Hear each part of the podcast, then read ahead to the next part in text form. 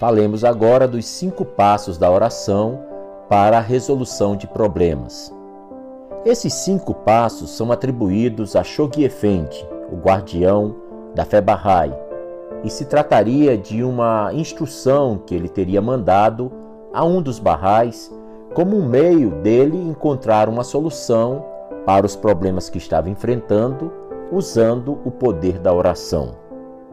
Essa declaração pertence à categoria de declarações conhecidas como notas de peregrinos e, como tal, não tem autoridade, mas, como parece ser particularmente útil e claro, sentiu-se que os crentes, que as pessoas que têm muita fé na oração, não deveriam ser privados disso.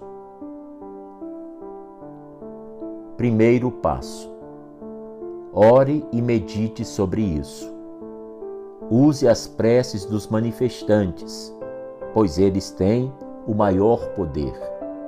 Então, permaneça no silêncio da contemplação por alguns minutos. Segundo passo: chegue a uma decisão e a mantenha. Essa decisão geralmente nasce durante a contemplação. Pode parecer quase impossível de realização, mas se parece ser como resposta a uma oração ou a uma maneira de resolver o problema, então dê imediatamente o próximo passo. Terceiro passo: tenha determinação para levar avante a decisão. Muitos falham aqui. A decisão iniciada com determinação é destruída e, em vez disso, torna-se um desejo ou um anseio vago. Quando a determinação nasce, dê imediatamente o próximo passo.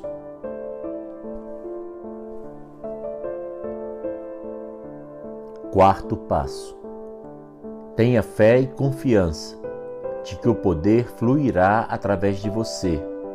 O caminho certo aparecerá, a porta se abrirá, o pensamento correto, a mensagem certa, o princípio certo ou o livro certo será dado a você. Tenha a confiança que a coisa certa virá à sua necessidade. Então, à medida que você se levanta da oração, tome imediatamente o quinto passo.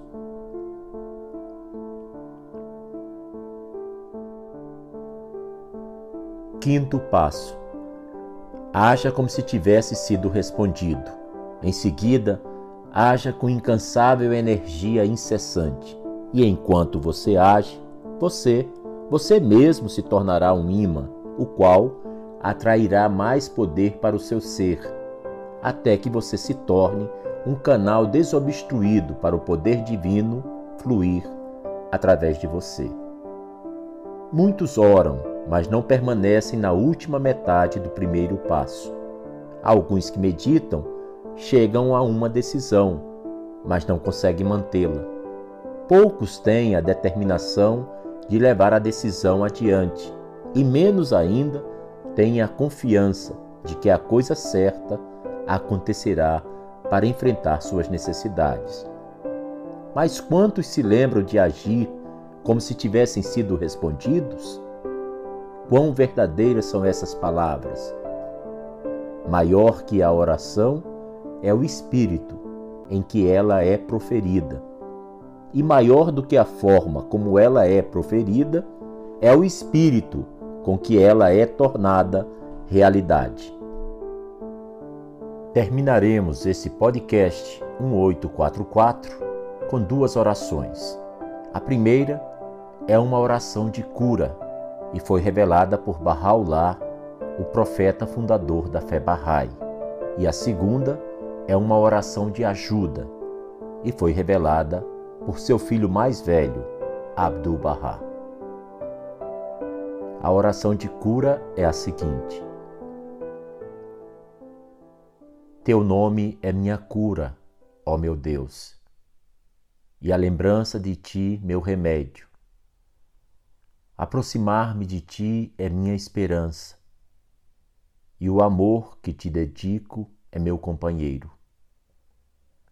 Tua misericórdia por mim é minha cura e meu socorro, neste mundo como no vindouro.